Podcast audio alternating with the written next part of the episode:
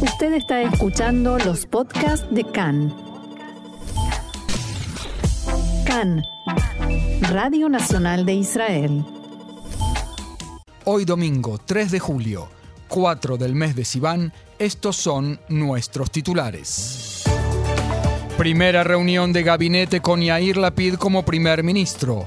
Gobernaremos como si no hubiera campaña electoral, dijo. Benjamin Netanyahu felicitó a Lapid por su nuevo cargo como premier, pero se negó a recibir de él el informe de defensa. La Fuerza Aérea y la Marina interceptan tres drones de Hezbollah sobre aguas económicas israelíes.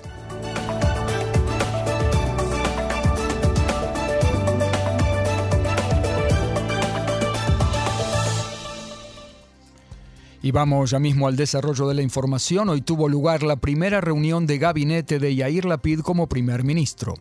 Lapid tiene la intención de reunirse con todos los ministros del gobierno y hoy comenzará con el de Defensa, Benny Gantz, y con el de Salud, Nitzan Horowitz. Pasado mañana partirá en una visita de algunas horas a Francia para reunirse con el presidente Emmanuel Macron. Al comienzo de la reunión, Lapid dijo, en los próximos meses nuestro objetivo de toda esta mesa es dirigir el gobierno como si no hubiera una campaña electoral. Los ciudadanos de Israel tienen derecho a un gobierno que funcione en todo momento. Esta es nuestra expectativa, esto es lo que espero también de mis compañeros ministros. La crisis de la educación no puede esperar, continuó Lapid. Los presupuestos para los hospitales no se pueden posponer. Los iraníes, Hamas y Hezbollah no esperan. Tenemos que actuar contra ellos en todos los ámbitos, en cualquier momento, y eso es exactamente lo que vamos a hacer. El primer ministro se refirió a la neutralización de los drones lanzados por Hezbollah este fin de semana con la intención de llegar hasta la plataforma de gas israelí Karish y dijo, Tzahal interceptó ayer tres vehículos aéreos no tripulados que intentaban atacar la infraestructura israelí en las aguas económicas de Israel. Hezbollah continúa en el camino del terrorismo y atenta contra la capacidad del Líbano para llegar a un acuerdo sobre la frontera marítima. Israel continuará defendiéndose a sus ciudadanos y su infraestructura. El primer ministro agregó, este gobierno continuará trabajando en beneficio de los ciudadanos, tal como lo ha hecho durante el último año. Tomaremos decisiones, implementaremos procesos, continuaremos fortaleciendo el poder económico, político y de seguridad del Estado de Israel. Uno de los mayores desafíos de la PIDE en los próximos meses es manejar un país con un gobierno en el que sus socios coalicionarios son al mismo tiempo sus adversarios en las próximas elecciones.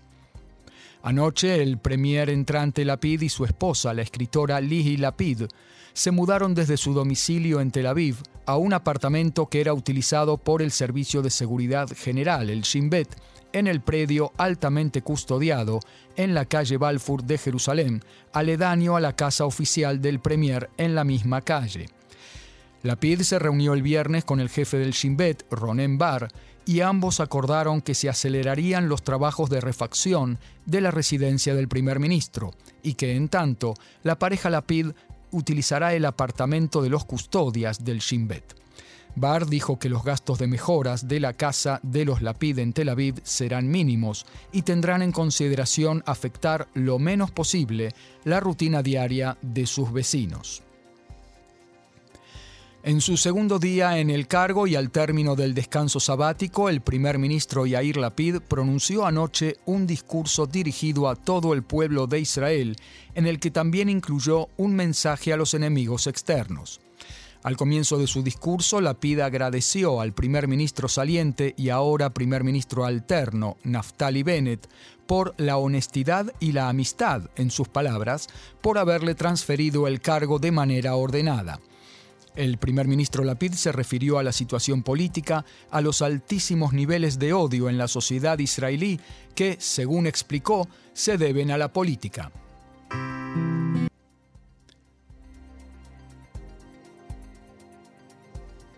Dijo Lapid, en Israel hoy en día el extremismo no viene de la calle a la política, sino todo lo contrario. Se derrama como lava de la política a las calles. El espacio político se ha convertido en más y más extremista, violento y malicioso cada vez más. y arrastra a la sociedad israelí. Eso es algo que debemos frenar. Ese es nuestro desafío. El Estado de Israel, los israelíes, son mejores que eso. Nosotros sabemos cambiar, sabemos mejorar. Solo debemos hacerlo juntos.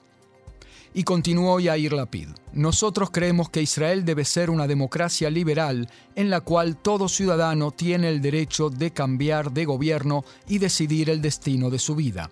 Nosotros creemos que debemos preservar siempre nuestro poderío militar.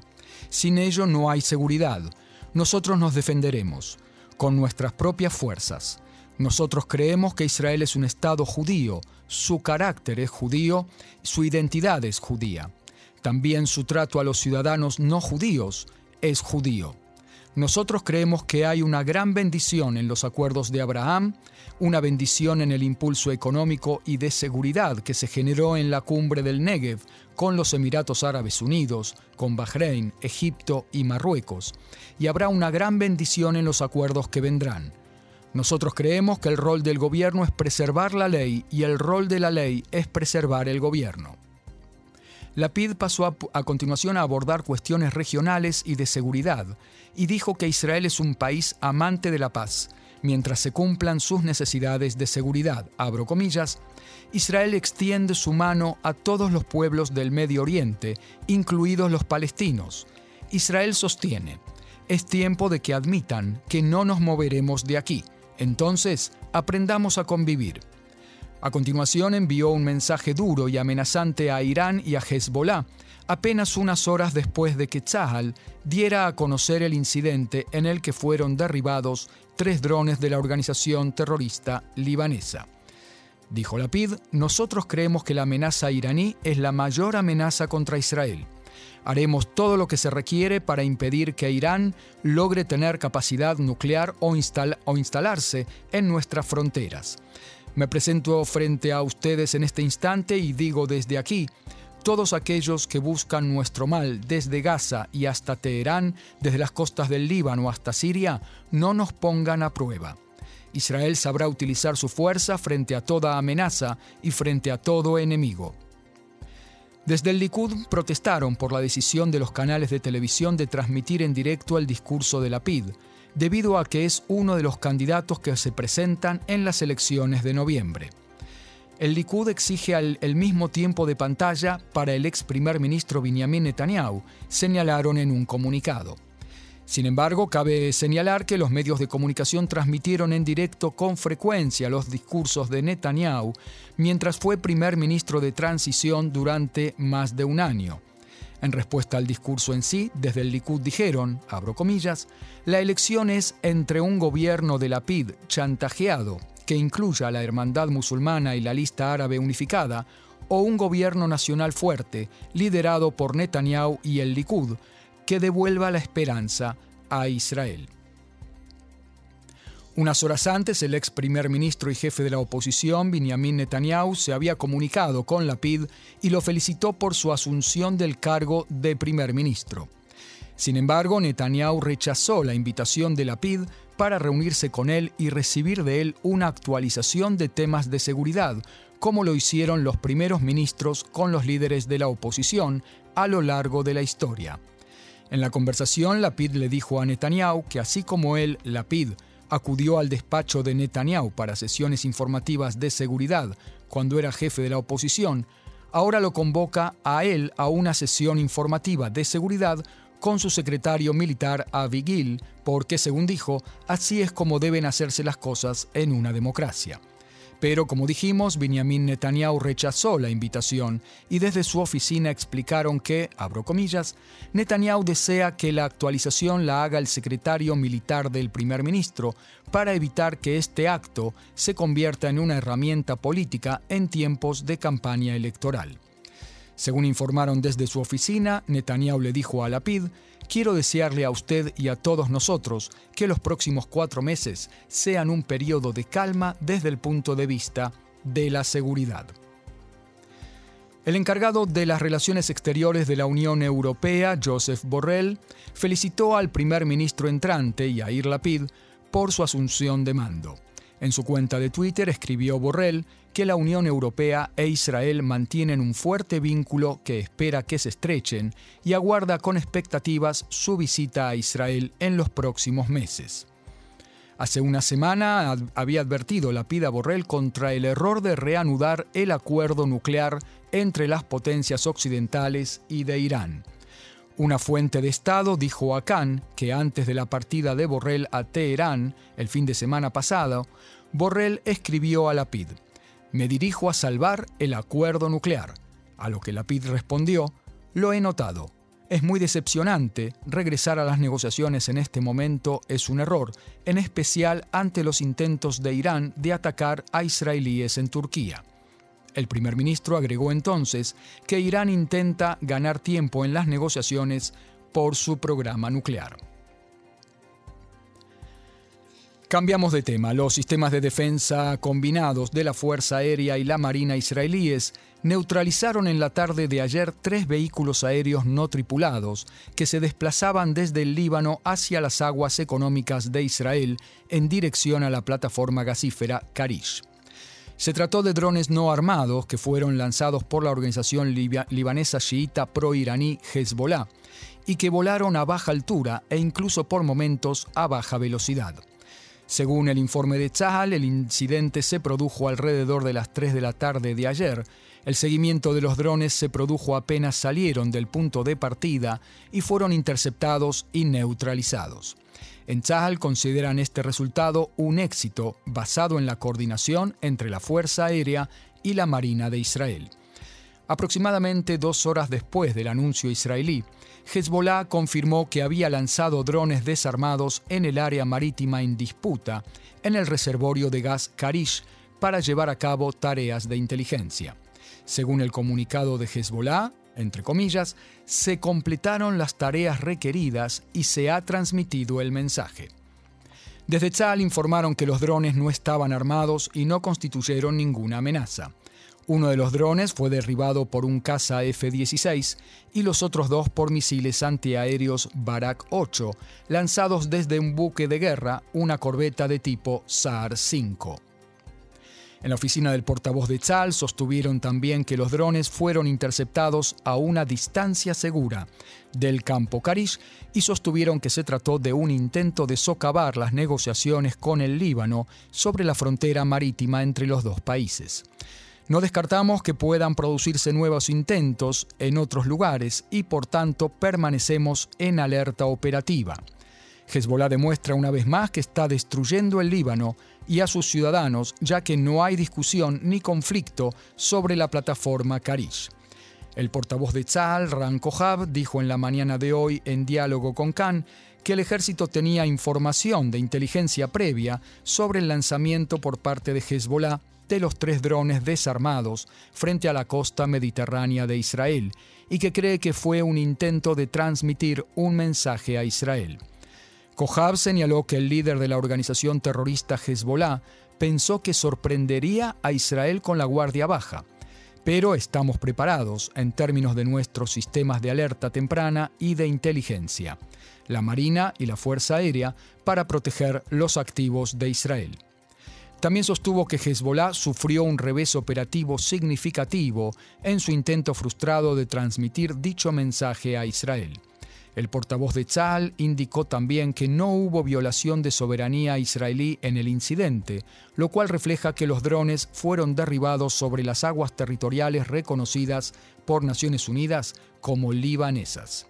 El ministro de Defensa Benny Gantz llevó a cabo anoche una evaluación de situación con la participación del jefe de Estado Mayor, el jefe de inteligencia militar, el jefe de la División de Operaciones de Tzal, los comandantes de la Marina y la Fuerza Aérea, entre otras autoridades. Gantz dijo que, abro comillas, el Estado de Israel está preparado para defender su infraestructura ante cualquier amenaza. La organización terrorista Hezbollah socava la capacidad del Estado del Líbano para llegar a un acuerdo sobre la frontera marítima que es vital para la economía y los ciudadanos de ese país.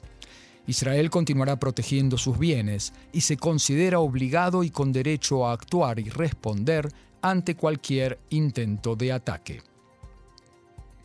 En tanto, una fuente militar en Siria informó que Israel atacó con misiles en la mañana de ayer objetivos en la zona de seguridad de Al-Hamadía, al sur de Tartus. Según la fuente, dos personas resultaron heridas y se registraron daños materiales. El Observatorio Sirio de Derechos Humanos, organización de oposición siria con sede en Inglaterra, informó que el ataque israelí apuntó contra arsenales de armas de Hezbollah, incluyendo armamento que aguardaba su envío al Líbano. El Comando de Defensa Civil extendió el tiempo de entrada al Mamad, el espacio protegido o refugio en las viviendas, en varios poblados de la Galilea Occidental, en torno al lago Tiberíades y en los altos del Golán. En Naría y en otros poblados las personas tendrán 15 segundos para entrar de inmediato a los espacios protegidos. Se trata de los poblados del Consejo de la Alta Galilea, Maale Yosef y Mate Asher. En otros poblados se duplicó el tiempo disponible para ingresar en el espacio protegido de 15 segundos que tenían antes a 30 segundos. Se trata de los siguientes poblados: Katrin y alrededores, Aon, Tel Katzir, Maagan, Shara Golán, Masada, Instituto Kineret y la zona industrial Tzemach. En Israel enfatizaron que la alarma de sirenas en la región también se hará sonar por el lapso de 30 segundos y no 15 segundos como en el pasado. En la autoridad palestina informaron que ayer transfirieron a expertos norteamericanos la bala extraída, según dijeron, del cuerpo sin vida de la periodista de la cadena Al Jazeera, Sharin Abu Akleh. Abu Akleh, palestina con ciudadanía norteamericana de 51 años de edad, murió en Jenin hace cerca de un mes y medio en un intercambio de disparos entre palestinos armados y efectivos de Tzahal. El fiscal general de la autoridad palestina, Akram al-Hatib, dijo que la parte estadounidense dio garantías de que la bala no sería entregada a Israel declaró que la autoridad palestina confía en los resultados de su investigación, según la cual Abu Akleh resultó muerta por disparos israelíes, y agregó que los palestinos ven con beneplácito cualquier ayuda de factores internacionales en la búsqueda de la verdad. En tanto, efectivos de Tzal arrestaron anoche a dos sospechosos que intentaron cruzar a territorio israelí por el espacio del obstáculo de seguridad en el sur de la franja de Gaza. Los sospechosos poseían una granada y dos cuchillos. Ambos fueron trasladados para su interrogación por las fuerzas de seguridad. El habitante de Samaria, sospechoso de haber asesinado a un palestino en una zona aledaña a la ciudad de Ariel el mes pasado, reconstruyó el hecho y sostuvo que fue en defensa propia. El hombre, de 44 años de edad, dijo a los investigadores del Servicio de Seguridad General, el Shin Bet, y de la policía, que mató a cuchilladas a Ali Harb solo para defenderse a sí mismo y a los adolescentes que estaban con él en el lugar. Su abogado defensor, Adi Keidar, dijo que su cliente coopera de modo completo con los investigadores. La autoridad palestina en Cisjordania y la organización terrorista Hamas en Gaza maltratan y torturan sistemáticamente a los palestinos detenidos, según revelan Human Rights Watch y el grupo de derechos humanos palestinos Abogados por la Justicia en un informe conjunto. El informe, que fue presentado ante el Comité contra la Tortura de las Naciones Unidas, encontró que el abuso de los críticos y opositores encarcelados por parte de las autoridades palestinas pueden constituir crímenes de lesa humanidad debido a su naturaleza sistemática. El informe acusó a la policía palestina en Cisjordania de, entre comillas, dispersar violentamente las manifestaciones populares que exigían justicia y de detener a, decenas de personas por protestar pacíficamente. Citó a un palestino que afirmó que un oficial de la autoridad palestina, vestido de azul, lo arrestó mientras se dirigía a una protesta. Otros testimonios acusan a los agentes del orden de arrestar a los manifestantes en sus casas, detener a los palestinos por planear protestas y bloquear dichas manifestaciones. Las fuerzas de seguridad de Hamas fueron acusadas de burlarse y amenazar a los detenidos de, de, modo sistemático y constante, y de ejercer el uso del régimen de aislamiento y diversas formas de palizas, como azotar a los detenidos en los pies, obligarlos a adoptar posiciones dolorosas durante periodos prolongados y levantarles los brazos a la espalda con cables o cuerdas. Human Rights Watch y abogados por la justicia también señalaron que nadie rindió cuentas por el asesinato del destacado activista anticorrupción Nizar Banat el año pasado. Banat, de 44 años, dirigió, criticó eh, desde hace mucho tiempo al presidente de la autoridad palestina Mahmoud Abbas por corrupción y murió durante una redada de agentes de seguridad de la autoridad palestina en su casa en la ciudad de Dura. El primer ministro de la autoridad palestina, Mohamed Shtayeh, ordenó el jueves la formación de una comisión especial de investigación para investigar esa muerte. Sin embargo, el informe de la comisión no se hizo público. 14 agentes de seguridad de la autoridad palestina fueron arrestados y acusados por ese crimen en un tribunal militar de la autoridad palestina. Los oficiales fueron liberados por la autoridad palestina la semana pasada y la Comisión Independiente Palestina de Derechos Humanos dijo que la decisión de liberar a los oficiales fue emitida por el fiscal militar de la autoridad palestina debido a las condiciones de salud derivadas de la propagación del COVID-19. Más de un año después de matar a golpes a Nizar, a Nizar Banat, la autoridad palestina continúa arrestando y torturando a críticos y opositores, dijo el director de Human Rights Watch para Israel y Palestina, Omar Shakir. El abuso sistemático por parte de la autoridad palestina y Hamas constituye gran parte de la represión del pueblo palestino, dijo Shakir. En 2021, la Comisión Independiente Palestina de Derechos Humanos recibió 252 denuncias de tortura y malos tratos y 279 denuncias de arresto arbitrario contra las autoridades del gobierno palestino en Cisjordania. Y contra las autoridades de Hamas en Gaza, 193 denuncias de tortura y malos tratos y 97 de arresto arbitrario. Hamas además ha ejecutado a 28 palestinos desde que tomó el control de la franja de Gaza en 2007, muchos sin un proceso judicial previo, generalmente por acusaciones de colaboracionismo con Israel.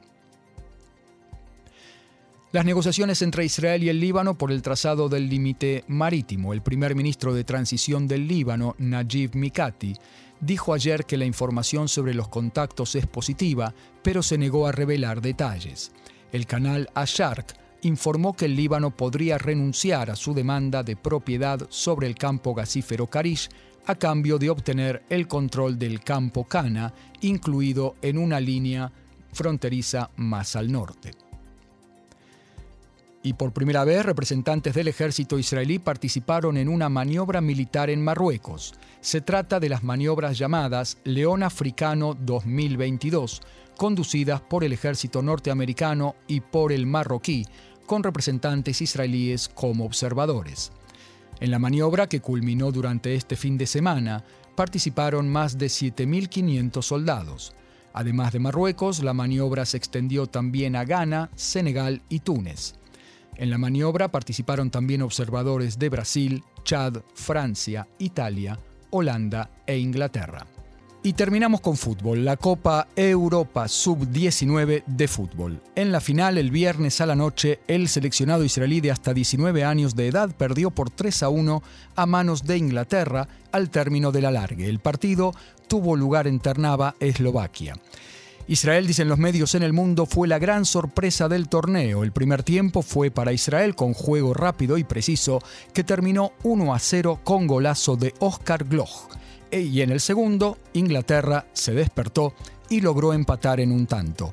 Ya en el alargue, el aire no les alcanzó a los israelíes y los ingleses, favoritos del torneo, abrieron la ventaja con dos goles más, coronándose campeones con un 3 a 1 como decíamos. El haber llegado a la final de la Copa Europea de hasta 19 años de edad, después de vencer en la semifinal nada menos que a Francia por 2 a 1, es aclamado en Israel como el mayor logro de la historia del fútbol israelí y despierta esperanzas de que quizás, por fin, Israel pueda acceder al próximo Mundial, el de 2026, claro está. El seleccionado juvenil de fútbol y su director técnico, Ofir Haim, regresarán esta noche al país desde Eslovaquia, luego de coronarse subcampeones de Europa. La Asociación Israelí de Fútbol recibirá a los jugadores con una recepción festiva en la casa del seleccionado en el kibbutz Shfaim.